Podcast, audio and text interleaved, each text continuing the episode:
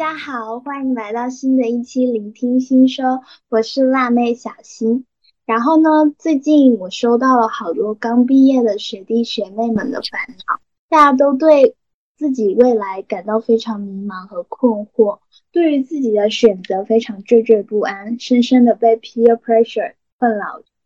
我是不是选择做错了？感觉好像。跟身边的同学比，自己落后了很多，也对自己想要什么和真正适合什么感到非常的疑虑。今天呢，这一期我就邀请了我三位好朋友，跟大家分享一下我们四个人的人生路径，到底不同的人生路径会有什么样的差异？我们每个人都为自己的选择付出了什么？回头看毕业一年前的自己。我们有什么想说的吗？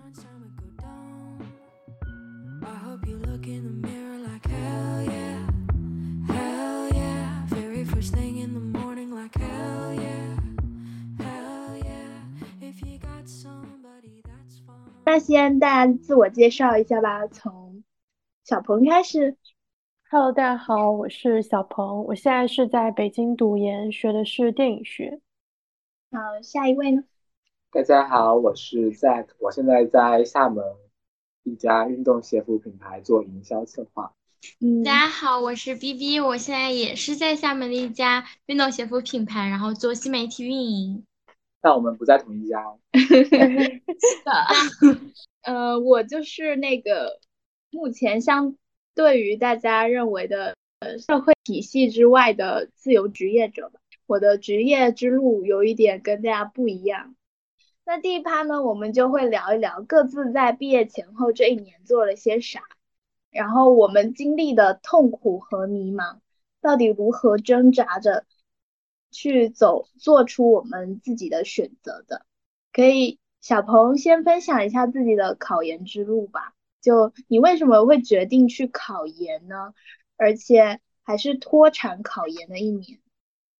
好，那我先来。稍微准备了一下，就感觉这个为什么考研这个问题，我感觉被问到过了很多次。其实我的答案一直都很明确，就是因为我喜欢电影，我热爱电影，然后我把电影作为我愿意为之努力、奉献一生的事业。因为我们本科学的是广播电视新闻学，就在快毕业的时候，我突然发现我的简历可能不足以让我找到一份和电影创作相关的工作。就是我可以可能可以去做一些电影营销策划或者后期的一些视频剪辑，但是其实跟我想做的那种内容创作还是有很大的出入。然后我又觉得，如果浪费一两年的时间去做这种事情，其实没有什么，就是跟我的职业规划是呃不太一样的。嗯，呃，然后在这里的时候，我这个时候我也发现了，其实我在大学四年的时候。我的一些选择，我的选择有点像是随波逐流的，就是我面前给到我怎样的机会，我就会去把它接住。但我没有去考虑过我的这些选择和这些机会，它是否能够帮助我走到一个我想要到的那个路径上。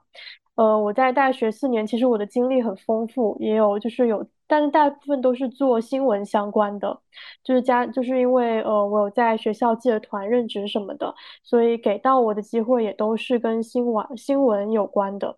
嗯，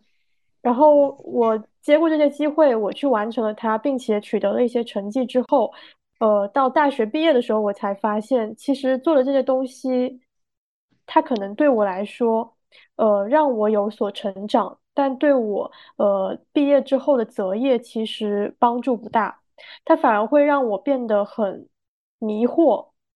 我想要的和我现在能够够到的不是一样的，所以我就觉这这时候呃，我就觉得大家在毕业这呃这段时间呃不是吧，我就感觉是呃在大学的时候就应该去想清楚，就自己呃想要什么，去摸索清楚。摸索到了之后，你一定要坚定的去呃往这些方向去走。呃，像是我其实很早我就对电影感兴趣了，并且我也知道我以后是要做电影的，但是我却没有说去把握一些机会，去找一些实相关的实习什么的，反而在做在自己的舒适区一直待着。其实这个就是感觉到后面看的时候会觉得有些后悔和浪费时间。呃，所以我在大学毕业之后，我就决定考研。其实我考研是希望能够给自己更多的时间，继续深入的学习电影。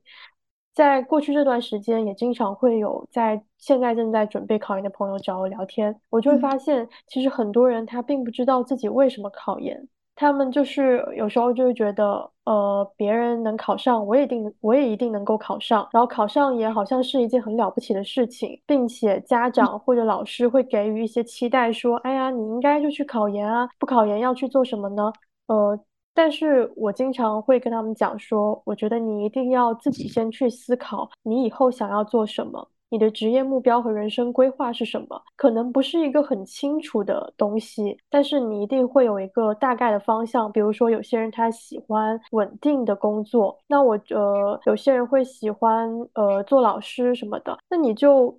根据你的职业规划，你再去判断我需不需要考研。像我的好朋友，他他是想要在深圳做老师，那他就会，他就为了这个目标，他需要去考研。因为如果没有一个硕士的学历，他没有办法在深圳找到一份老师的工作。所以我考研的原因，就是因为想要给自己更多的时间去深入学习电影。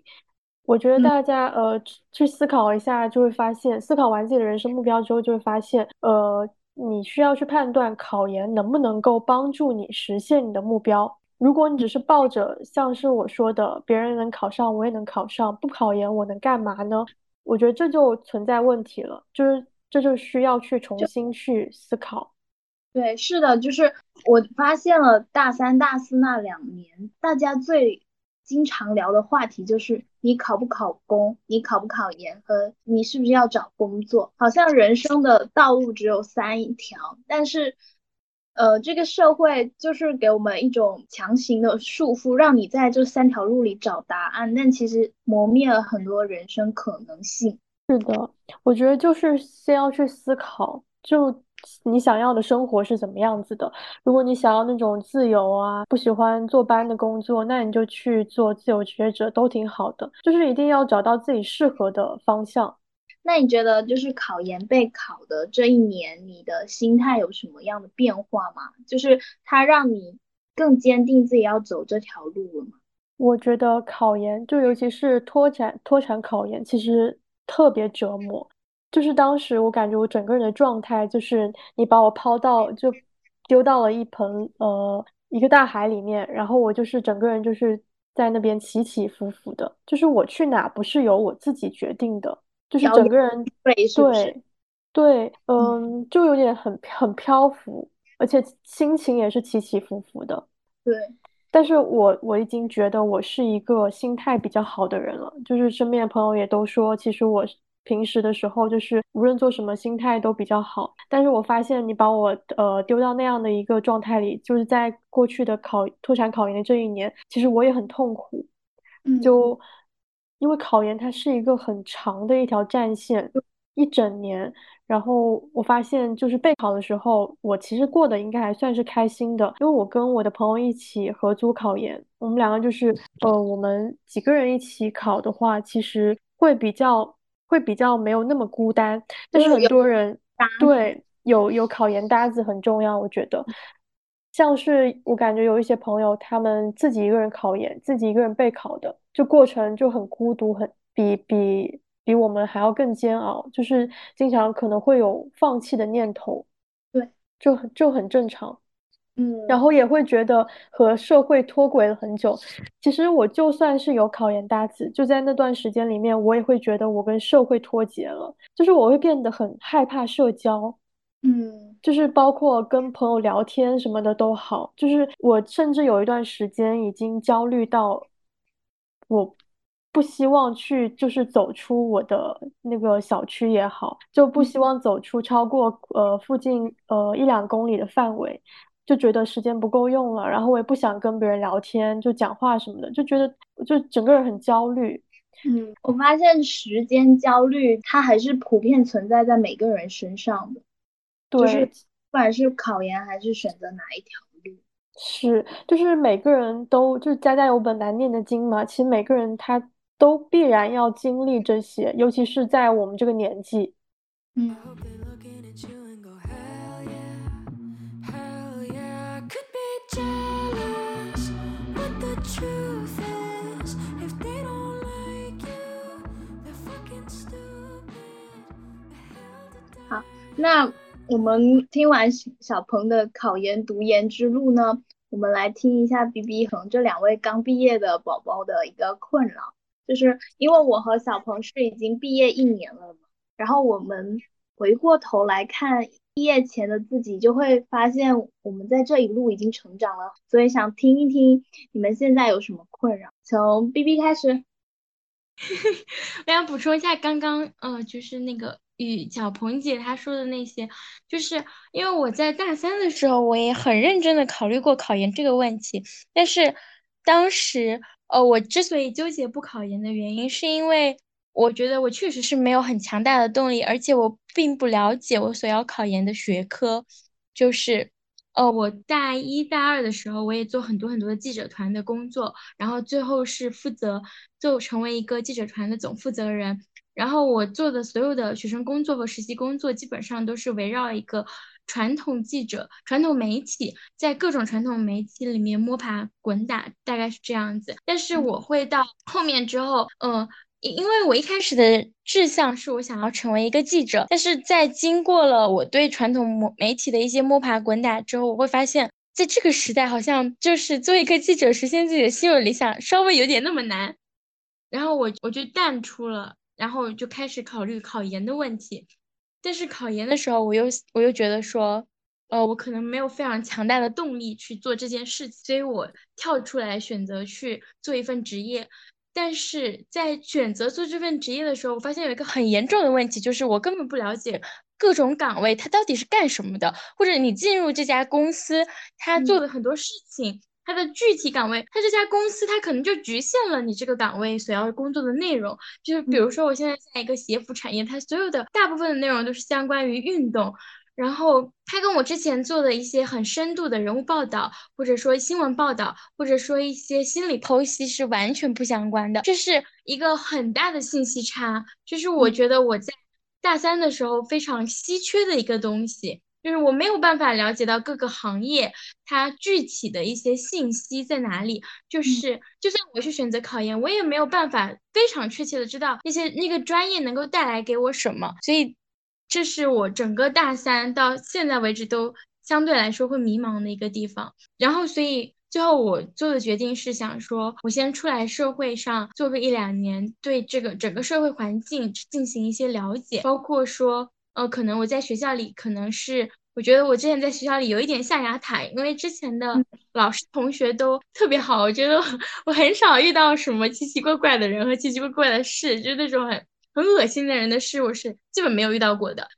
但是我是想说，我出来社会上看一看这个社会上它真实的样子大概是什么样子的，就是经过那么一两年之后，我再来决定我要不要考研，再来决定我是不是要做这份工作。这个是出来社会的一部分原因，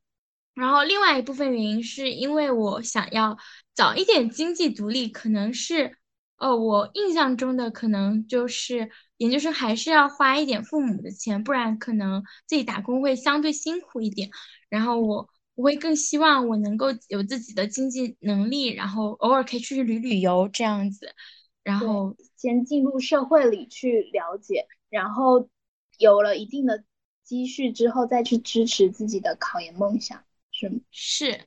或者说有了一定的积蓄和一定的阅历之后，再来决定我是否要考研，我真正喜欢的东西是什么，我喜欢的东西跟这个社会是不是接轨的？因为我之前做的学生工作，它是还有那些呃是就是实践实习，它是跟记者相关的，但是。原来我在高中的时候是想做一个，就是想做一小时候就是真的很想做一个大记者，但是他真正与社会现实接轨的时候，你会发现他是不太一样的。它是 它是非常复杂的一个工作。刚才你的那个，就是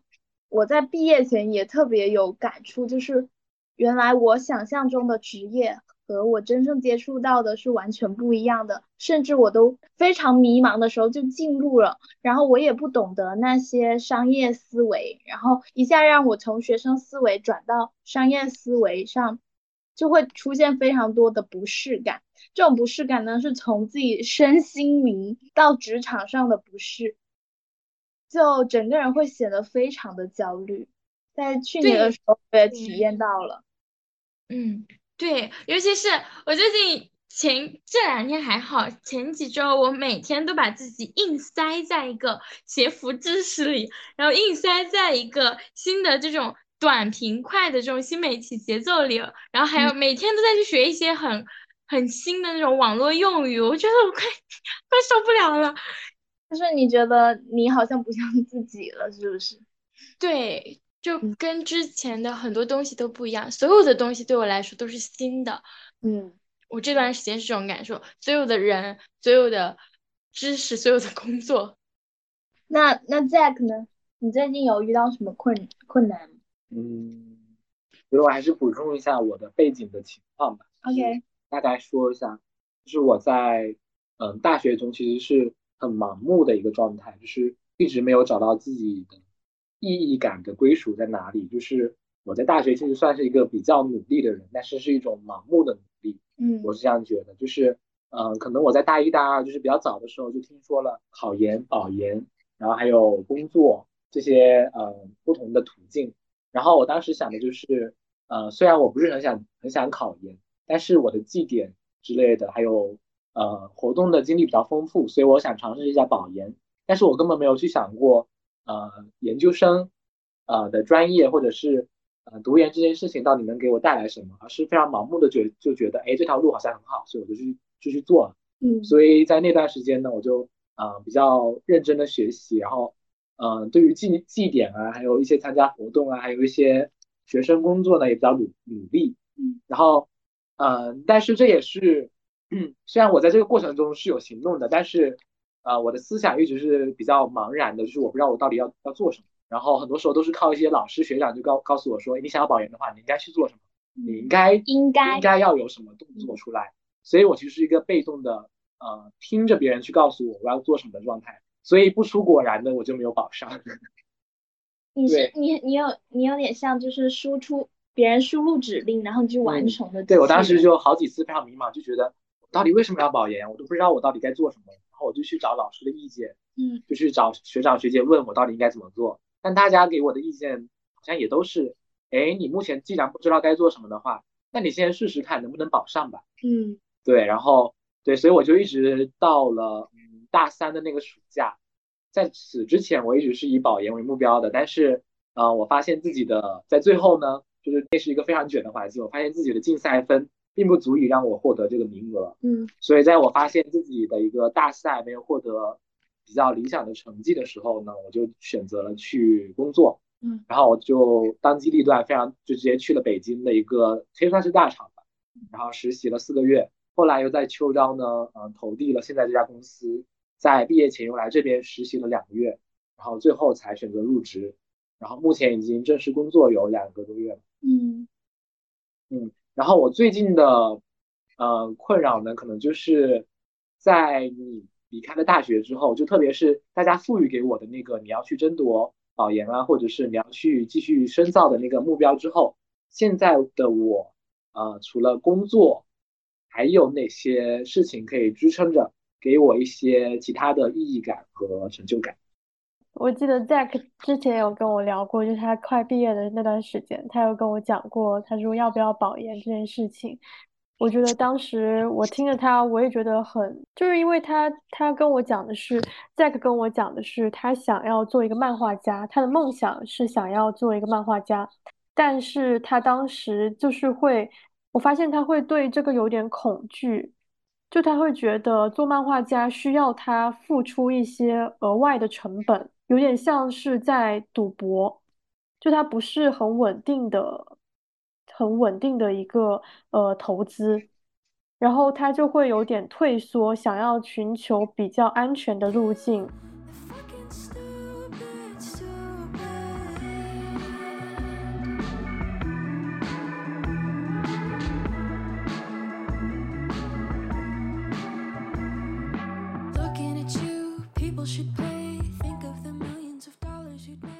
我发现就是刚才 Zack 说了，应该是反映了很多普遍大学生的一个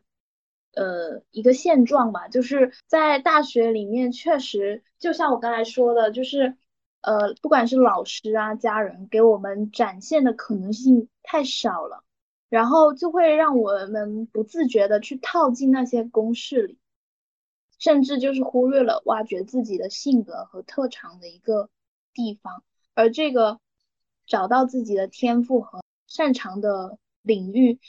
恰恰是对一个人成长来说最重要的事情。确实，然后我也想到，我当时跟 Zack 讲的是，我说，呃，其实你就算保研保上了，你也能够继续你的漫画家的梦想，你只要在课余抽出一些时间去继续深入的学习啊，呃，提升自己的绘画技术也好，你就算工作了，也有机会。就是在呃下班之后业余的时间去做这种去去提升自己的技巧，就是呃我觉得我当时想想法就是挺简单的，就是到现在我也是这么觉得，就是我感觉我是一个梦想家，我也希望就是如果有如果有人他有自己的一个梦想一个目标，那就一定要抓住一切机会去实现它。但是我现在包括我工作工作了呃一阵时间之后，我发现工作真的会榨干你的很多精力。其实你在想，你找了一份工作，然后你再想去发展你的其他呃业余其他其他可能，其实很难，真的很难，深有体会，很很现实的一个东西。异化了。所以我想问 Jack，你现在还还有这个梦想吗？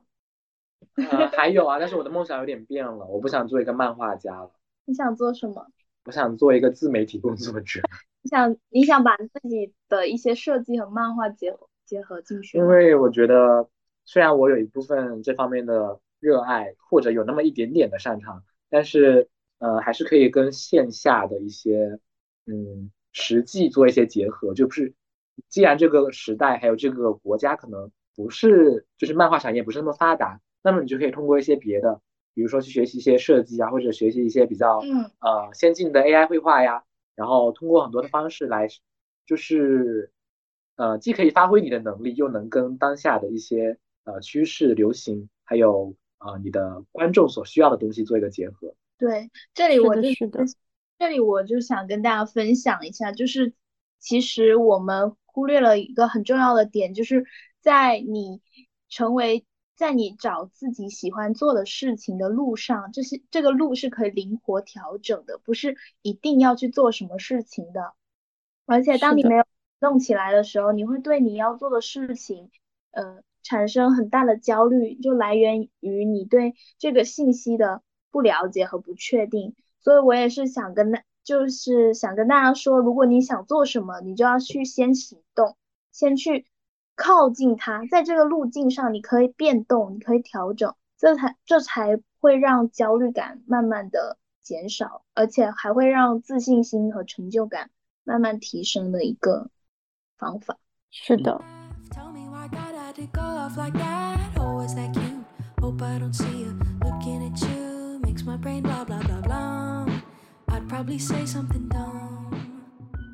好，那那到我的 part，我就跟大家分享一下我的职业之路。我是去年毕业前呢，我入职了一家 MCN 公司，然后那时候做的是美妆编导。呃，看起来是一个我非常喜欢的工作内容，就是时尚啊，然后呃有一些审美又比较好，我感兴趣的美妆知识。但是入职还没一个还没一个月的时候，我就已经崩溃挣扎，想要辞职，是为什么呢？因为我发现了这个工作的实际内容和我想象的完全不一样。我把很多的时间耗费在无意义的工作上，比如填一些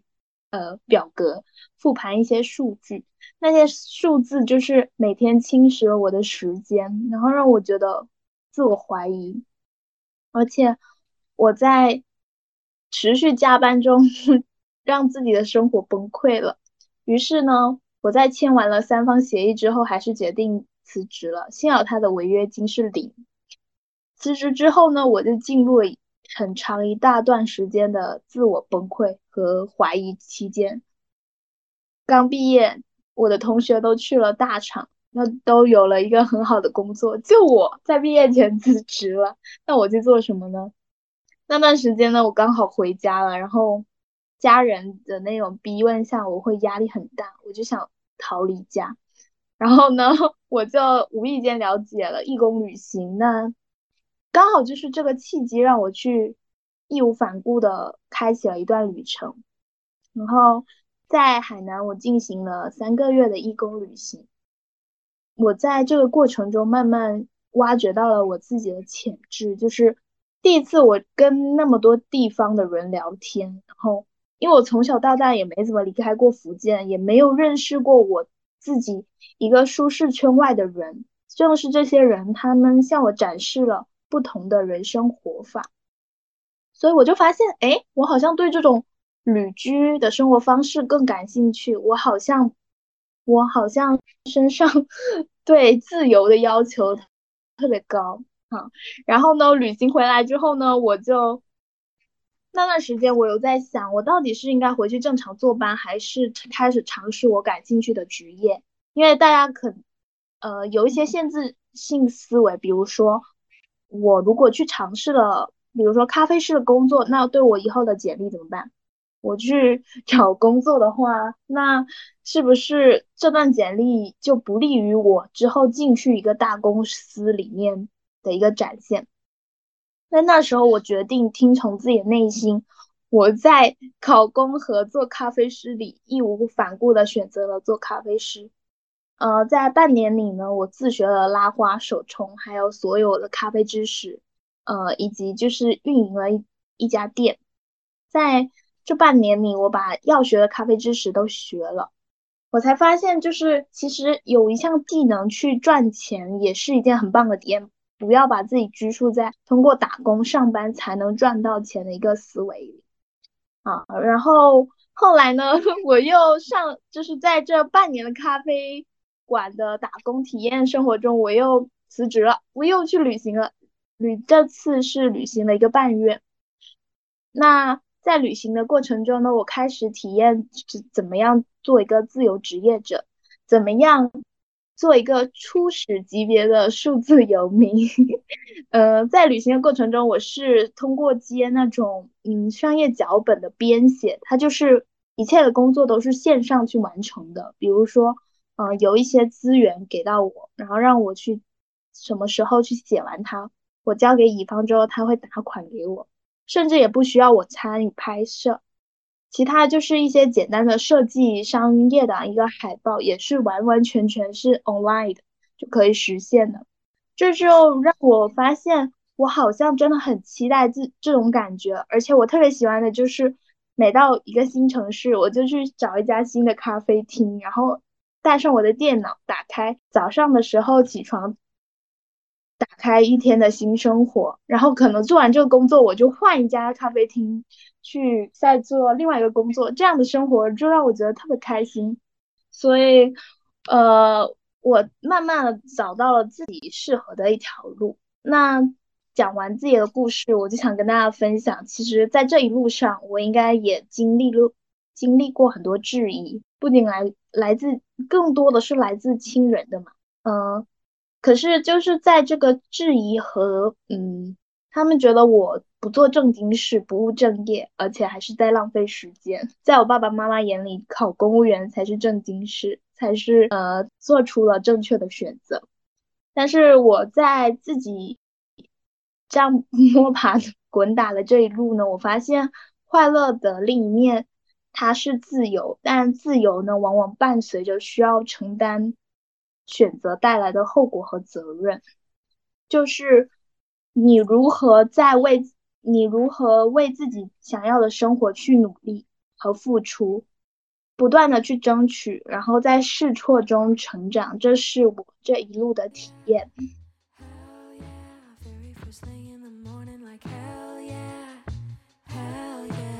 If you got somebody, that's fine. At you and go, hell yeah, hell yeah. Could be jealous, but the truth is, if they don't. 我想告诉大家的是，然后慢慢去摸索你想要的东西。发现大家就是刚毕业的学生会感到焦虑的一个原因，是因为看到的东西太有局限性了。所以，如果我们在一个有限的空间里去挣扎，你就会觉得自己很紧，呃，很被束缚着，然后才会产产生自我怀疑。嗯，大家怎么看的呢？我觉得你说的很有道理。好有道理，说的好好啊！说说讨论一下，而且我前几天就是发了一条笔记，我那个就是讨论了一下，到底做什么才不算浪费时间。就是我发现了，在我们上代父母眼里，他们觉得我们就是走这些呃，除了不考公，还有考研之外的事情，都像不务正业，像浪费你的时间。要寻求一份很稳定的工作才算，才对你这个人是可认可。大家是怎么去应对这种焦虑的呢？其实我刚刚听听你这样讲下来，我最大的感受是，就是我感觉大部分人，如果他在这个年纪会陷入一些焦虑、迷茫，大部分都是缺少勇气，嗯可能是缺少跟家庭对抗的勇气，或者是呃自己的自己去尝试一件事情的勇气就不足够。呃，其实我的人生态度就是，我觉得人只能活一次，那你就要去大胆做你想做的任何事情，只要嗯不是什么违法乱纪的、蹲局子的，就是大胆去做就好了。就我给自己试错的机会，我也就是保留自己呃做错的可能。一个我的我的微信签名是允许一切发生，嗯允许好呃允许好的可能发生，也能嗯够去接受坏的结果。我觉得这样有有一个这样的态度的话，你就能够呃你的人生会过得更加的充实和快乐。就凡事发生必有利于我。是的，这个呃，这里我我就想跟大家分享一下我最近学到的一个心理知识点，叫做心理韧性。韧是那个有韧度的韧。呃，心理韧性呢，它就是从逆境、矛盾、失败，甚至是好的事情中恢复常态的能力。这个怎么说？这个为什么对我来说，我发现是一件很重要的事情呢？就是因为我们生活中有喜有悲，会发生一些事情，但是我发现很多人他可能一下摔倒了就容易爬不起来，而每个人应对那种困难的时候，恢复能力其实是有差别的。然后我就想跟大家分享一下，我们如何去提高自己的心理韧性，让自己更有弹性，更从容的去面对一切。那首先呢，就是要树立自己的人生目标，从大的到小的，你先去梳理自己到底想要成为一个怎样的人。第二呢，是清晰认知到自己的优缺点和天赋，更客观的去看待自己。我在比较低谷的时候，我会去做那些让我感到自信、快乐的事情，然后我会每次，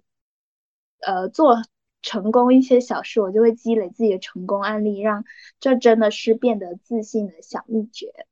第三呢，就是跳脱出当下的视角去看我们目前的境遇，用旁观者的视角和自己对话。比如说，呃，之前我感觉到崩溃和呃在犹豫辞职的时候呢，我就会跟自己说，我说你这份工作再做三个月，你会开心吗？你还会享受吗？可是那时候我每天都在哭啊。压力大到就是我坐在公交车上，我眼泪就这样子流出来，然后浸湿我的口罩。那时候我就知道我的身体告诉我答案了。第四呢，就是语言的力量。有时候我们确实是忽略了我们的表述给我们的影响，要不断的进行积极的自我暗示，每天告诉自己说我超美、超帅、我超棒，这样慢慢的你就会恢复自己的一个能量。但是有的时候你陷进去了怎么办？你陷进去了那个负面情绪里，就像我有的时候会有会有那种习得性无助，我觉得可能是，就是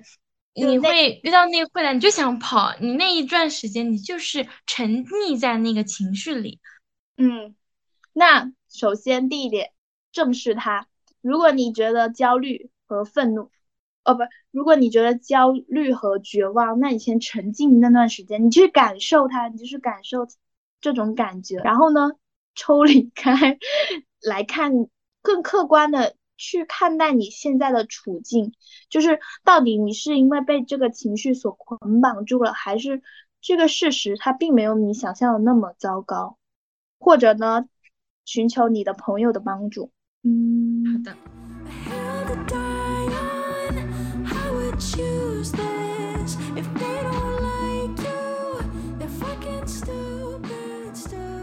那我想问一下，那个 Jack 和 BB，就是你们感受到的同辈压力有多少呢？就是在哪种情境，或者说生活的方面？我觉得有挺多。Jack 要说吗？你先说吧。也有挺多的，就是虽然我之前是算想的稍微清楚一点，在做决定选择工作的时候，大概百分之超过百分之五十是考虑清楚了，但是当我就在前一段时间纷纷收到朋友圈一个一个的自己的好朋友就录取通知书、名校录取通知书，在同一段时间一张一张的剖出来的时候，我真的会动摇，我会想说，我是不是选错了？是不是人家就奔上人家的光明大道，而我就从此做一个打工仔？你会纠结的，你会想说，你是不是做错了？你会有吗？嗯，就是我刚开始呃放弃去读研，然后开始工作的时候，会有这个想法，因为觉得呃毕竟是那么努力了那么久的目标，就觉得大家好像都奔向了更好的前程。但我现在的话，好像完全没有这种焦虑了。就是我在朋友圈看到大家说啊、上名校啦，或者说去什么什么国外什么大学啦，嗯好像一点感觉都没有，因为我好像不在他们，好像跟他们不在同一个赛道了。不知道是不是我获得了呃跟他们对抗的勇气，还是说自己变得更冷漠了一点点。为什么说是冷漠呢？就是为什么说是对抗呢？呃，因为就是好像觉得跟他们不在同一个赛道上了，我没必要跟他们比了。我我不哦觉得，我觉得这可能也是一种呃冷漠的一种表现吧。我知道这是专注自身。对，我也想说，就是其实不是冷漠，是你找到了自己的人生节奏。我也有这种感觉，就是，呃，我特别是一个游离于这个社会体系之外的，那必须我其实就是要通过建立自洽和自我评价体系来对抗这一切外界给予的一些社会价值，然后。我发现，就是人找到了自己的人生节奏之后呢，会油然而生一种安全感，而这种安全感会紧紧的把你包裹住，你就会觉得说，我只是在走自己的路，而别人的路是别人在走，就没有那种竞争的感觉了。所以，B B 跟我之前跟我讲了，他说他觉得有时候很焦虑，就是感觉别人。可能他的同辈是不是走得很快，然后自己有一种落后了的感觉。对，这其实呢，这是一方面，这是社会给我们造成的一种恐慌感，就是好像我们哪个选择做错了，天就会塌了，然后就会被打上那个失败的标签，觉得，呃，你这个人没有价值。但其实人生真的没有那么绝对性，我们。太把自己束缚在那种二维的评价体系里，就是到底什么才是成功呢？世界上有这么多人，每个人想要的生活都是这么无差别的嘛？就是结婚生子、上班买房。但这一年呢，我就是进行了不断的自我剖析，并并且就是尽情的探索自己喜欢和自己想尝试的之后呢，我就会发现，我也允许自己摔倒，我也允许自己就是走错路，但是没关系，我就能再爬起来。有段时间我就是戏谑自己是不倒翁，就因为我相信我经历的这一切都是我会获得成长的东西，一切都是我生命为我做好的铺陈，我只需要尽情的体验就好。而这样呢，就是因为我深知我走在自己的人生的道路上，所以才拥有了坦然的松弛感。在这里，就是也想鼓励大家了，就是每个人其实都会失败，也会摔倒，但别忘了，我们都可以爬起来。我们每个人就是都可以拥有自己和别人不同的人生的成功之路，而这条路呢，需要你勇敢的、大胆的向前走。我听到这个，我就想起来，呃，我感觉我之前之前我之前是挺喜欢看朋友圈的，我也挺喜欢发朋友圈的。我觉得有时候我也能感受到 B B 说的，呃，就是看到别人怎么样，就拿到一些 offer 啊，或者怎么样，会有那种羡慕的感，羡慕的情绪，就情绪很复杂。嗯呃，你可能会羡慕，然后甚至有时候会觉得，哎呀，好想好想跟他一样，就我也想要那种世俗定义上的成功。但其实我发现，像我会发现 Zack 他说的，他能够呃抽离出这种情绪，我觉得关键就在于他能够把自己的重心在 focus 在自己的身上，就他更关注于自己的生活。然后包括我现在也发现，不知道为什么从学校走出来之后，我发朋友圈的次数变少了，我也不太不再怎么在意大家的朋友圈。好像是一个比较普遍的情况，就大家发朋友圈圈的那个次数也变少了。像是大学里面的一些朋友，好像都不怎么发朋友圈了。我觉得这可能是只有只有你还在坚持。我觉得我觉得我是记录，就是我发我的，然后我不怎么管别人。对，其实这种心态才是对的。就是现在，包括现在，我感觉我心态也调整回来一点，就是我更关注我自己的生活。我只想要保证保证我，因为我的生活已经塞够了足够的东西，我有我的工作，我有我的学业或者朋友，还有一些恋爱关系什么的，这种东西塞满了你的个人空间之后，你就会发现我没有没有心情再去关心其他人的生活了，就是我能嗯够稍微从这种同辈压力里面挣脱出来一点。确实，我觉得有时候我们就是背负了太多压力，但是这种压力是自己给自己的，就是嗯你在把自己和你可能就是把自己的劣势和别人的优势比，这样就很不公平，然后就无形中就给自己增加了很多压力，这些不必要的压力。讲真，我就我我想到就是，呃用比较通俗的话来讲，就是闲得慌，就感觉有时候太闲了就会想很多，但但是如果让自己忙起来，就不会想那么多了。嗯，所以说就是要最好的其实就是提升自己的行动力，然后比如说你现在虽然就是没办法确定 one hundred percent 的说我就是喜欢做什么，但是你可以先去尝试。是的，其实真的没有人能 百分之百确定自己喜欢什么，只只要是感兴趣的，或者说你爱做什么都可以去试。大胆一点。对，嗯，我觉得有，还有听过，嗯，你说，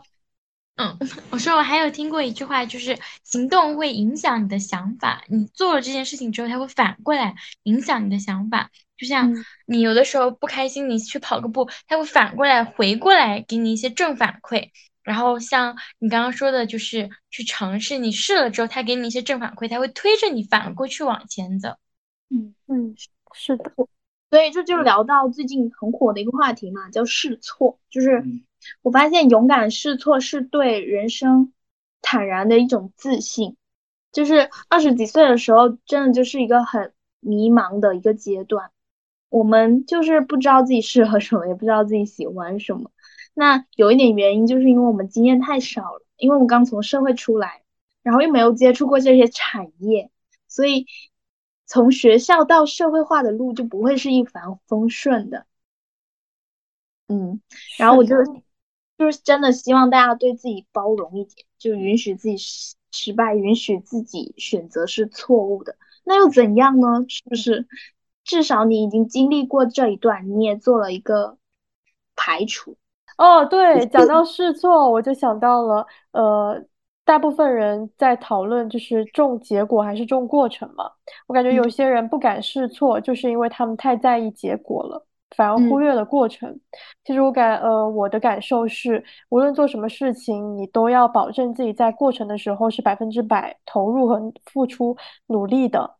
那么结果它一定是好的，它可能不是一个你呃期待中的结果，但是它一定会让你有所成长、有所进步，这就已经是好的了。我觉得就带这种心态去的话，呃，很多很多事情心理负担会没那么大。对嗯，再说吧。我想说一下，其实我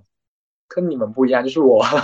近期的目标是多发朋友圈，因为其实我是一个一直以来非常在意自己，形象，不，我是一个非常沉浸于自己感受的人，哦，就是我的呃，我自我感觉我脑内的情感体验是非常丰富的，就是你们可能看起来我很平静，但其实我脑子里已经什么都想过一遍，都过过一遍了。所以其实我一直以来跟别人呃沟通和交流的欲望是非常低的，因为我太在于呃太过于感在乎自己的想法了，而忘了去跟别人沟通和表达。那我觉得，嗯、不管是多发朋友圈，或者是多跟朋友交流沟通，还是说呃去行动，还有去试错，我觉得它其实都是一种主动的体现。就是呃，很多时候我太过于在意自己的想法了，而忘记了自己真的是有能力去影响他人的态度，或者是有能力去行动，去改变这个世界的。嗯所以我觉得这个是我长期以来缺失的部分，也是我想要去改进的。我想要靠自己的语言或者是行动，真的能够影响到别人。对，那我觉得就是这段时间，你可能慢慢找到自己的力量，嗯就是你对更自己更自信了，是不是？嗯。嗯，但我觉得我也可能也才刚刚开始，需要一点一点慢慢的真的去把它付诸行动，嗯才算是不算就是不不能做一个语言上的巨人。就是你沟通能力的提升，能对能在职场上也有很好的帮助。B B 有什么想讲的吗？沟通能力提升或者是松弛感，可能这个我不太确定它是不是对的，但是我是觉得说，哦，我最近或者说这一两个月或者头一个月来在职场有点太硬了，闽南人的用语，嗯就嗯，撑着，紧着，紧对，然后这样子反而不利于我把我把同事关系可能想的有点太复杂，我可能把这份工作想的太重要，因为它是我人生的第一份工作，然后这样子反而可能不利于我做自己，因为我本身是一个比较开朗，就之前在学校的时候是一个很开朗，然后每天都很开心的人，然后现在就会。尤其是前一段时间，整个人就感觉越来越暗淡，越来越暗淡，因为你不敢去表达，你不敢去，你很多有时候同事讲什么点，你觉得很好笑，但是你你都不敢笑出来。就是我以前可能会主动去搭话，觉得他那个好笑，我可能会接上那个梗，但是我现在就会憋在我自己心里面。但是我现在想想，我是觉得没有什么必要这样子，因为它毕竟也是一份工作。那我如果在这份工作里更多的去做我自己，他对这份工作呈现的效果也会更好。那如果做了我自己，应该也不会犯什么大错。就算犯了什么大错，它也只是一份工作而已。我只想考虑说，可能我这六个月，或者说这一年，我会获得什么？我会感受到这份行业它能够给我这份行业到底是什么样子的，我能够学习到广告业它是一个什么样的东西，学习到新媒体它是一个什么样的东西，这才嗯是我应该考虑的问题，而不是天天在那里考虑会不会转正，或者说天天在那里考虑这个同这样子说会不会不太好。我觉得可能没有太大的必要。我觉得 B B 说的每个问题然后都好像一年前的我自己。就我回过头来看一年前的我自己，发现了很多问题。第一个就是我在刚毕业的时候，那个学生思维非常影响我在哪体现在哪里呢？第一点就是在职场里，我特别的关注在自己身上，我忘记了和别人协作和沟通，然后就会你就会产生内耗。比如说你的同事可能就是对你的工作不满意，他只是对你的评价只是停留在工作上，但是你就会把它内化内化成这个同事不喜欢你，你害怕他的评价。第二呢，就是我们太在意呃为自己说话，没有为自己争取权利。然后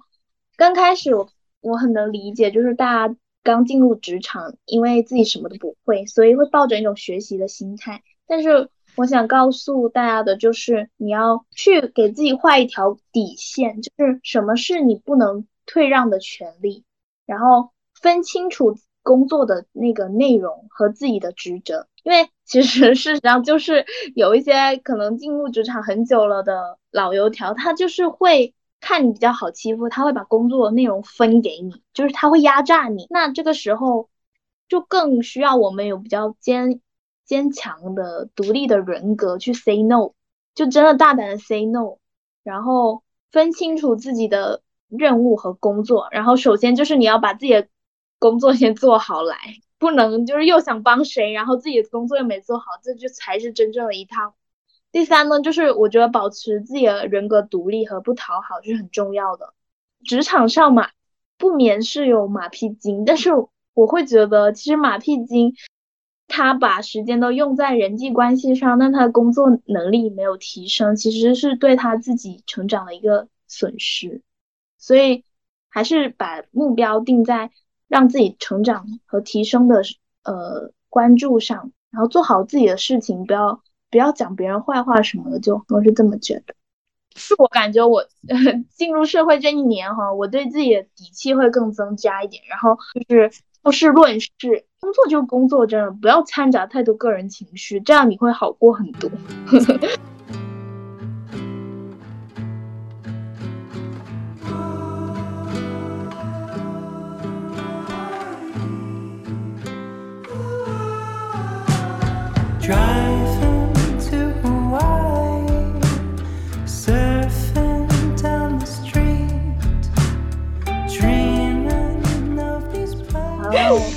呃，那我们今天聊这么多，那就是 Zack 和 BB 可以对一年后的自己讲一句话，因为我发现一年前和一年后这种，呃，刚毕业的一年前后，其实改变还是非常大的。你们如果对一年后的自己会想说什么呢？Zack 开始，Zack 想好了吗？嗯，我会想对自己说，呃，我想要谢谢你在这一年当中，真正通过自己的主动和努力，找到了自己生活的意义感，创造了一个自己更加向往和，呃，觉得有意义的生活。嗯，BB 呢？B B 会想说，我希望一年后的你会更加松弛，然后会更加自信和稳定，看过更多的世界。那我呢，就是想对一年前那个刚毕业，呃，迷茫，然后崩溃到眼泪都忍不住在公交车上 大哭的自己说，就是很想抱一抱他，然后跟他说辛苦了，也不用这么迷茫和焦虑。我只是需要放松，然后去做自己喜欢的事情，因为前面还有很美好的体验在等，就是想抱抱他。我感觉我可能就是让我对之前的我自己，我可能没什么想说的，我可能现在就是做更多的是想说一句“软你真棒 ”。因为你真的做到了。对，我感觉哦，确实，小朋友就是封面你念出来，什么？你的 iPad 封面，我 iPad 封面是什么啊？我都忘了。回头看轻舟已过万重山，向前看前路亦漫漫。好像真是这样。没有，我觉得更多，我想可能想对现在和未来的说，还是更勇敢的、真切的去感受我的人生。对，其实我们现在聊过来嘛，就是我们三个人其实是选了三条路在走，对不对？但其实，呃，因为我们三个人心态也算比较好的那种。然后我们今天聊了这么多，其实我们四个人就是选择了三条不一样的路在走嘛。但总结下来呢，我发现不管是走，你就会发现，其实不管走哪条路，每个人就是有他，因为他的性格或者他的一些过往的经历来影响的他之后的路，所以这个路其实也是冥冥之中注定好的。我最近有看了一本书叫《沉浮实验》，然后它给我的 力量非常非常的大，是一本让我觉得很有能量的一本书，推荐大家去大家去看。然后在里面有一个观点呢，它就是说，其实生命已经为你准备好了旅程，你只需要去尽情的体验它，然后全身心的投入生命为你准备的每一个任务，好好的做好它。那这期节目就到这里啦，跟大家说拜拜吧，拜拜。拜拜。我们下期再呃。如果你喜欢这期节目的话呢，欢迎点赞、评论、转发，然后也可以给我留言，我都会回复的哦。下期再见了，拜拜。拜拜，记得关注哦，记得点点关注哦。刚毕业的朋友们加油哦，积极去试错，才能对自己的人生更有自信心。加 油加油！加油 加油！